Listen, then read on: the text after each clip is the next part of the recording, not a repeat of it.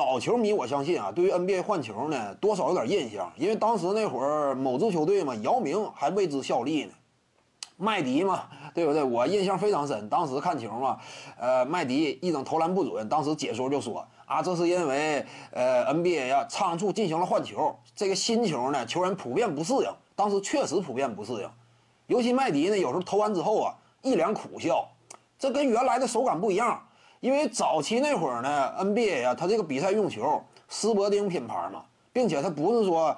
一般般，你平时买那种就是相对便宜的斯伯丁，据说 NBA 官方指定用球啊，是这个袋鼠皮缝制的，一个球呢值四百美金，和人民币差不多三千块钱，挺贵的那个球，这个手感也非常好，而且重量各个方面呢，用习惯了。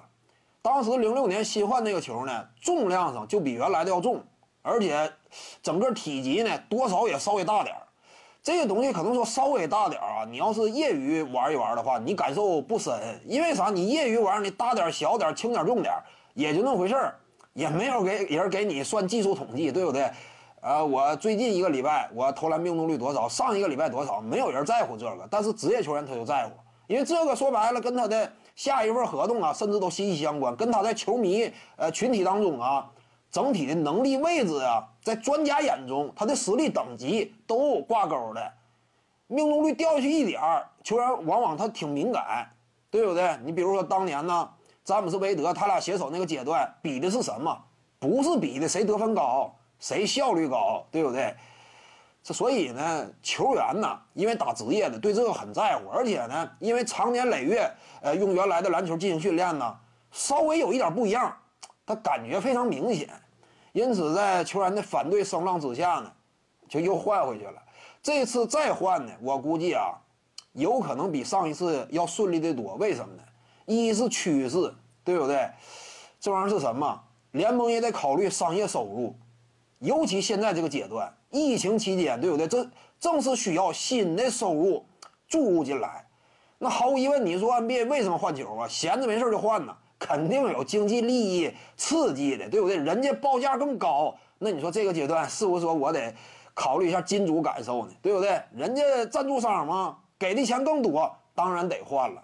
那这样球这个球员呢，可能说也更多从理解的角度考虑了，因为这会儿工资都下降了嘛，那怎么办？就勉强适应适应。再者呢，有前车之鉴了，所以这次换球呢，我感觉啊，无论是材质以及重量、体积。因为现在这个科技条件，对不对？而且呢，因为有之前那个例子，新的赞助商，我相信也会充分考虑多方面因素，他不会冒险，所以呢，会整的重量啊、体积各个方面、手感跟之前的应该是差不多。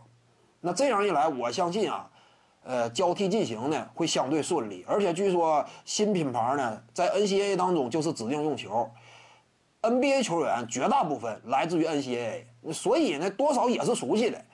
因此，我感觉呢，这次换球啊，应该能够被普遍接受吧。这次，我认为啊，不至于出现零六年那种情况。徐静宇的八堂表达课在喜马拉雅平台已经同步上线了。各位观众要是有兴趣的话呢，可以点击进入到我的个人主页当中，在专辑页面下您就可以找到它了。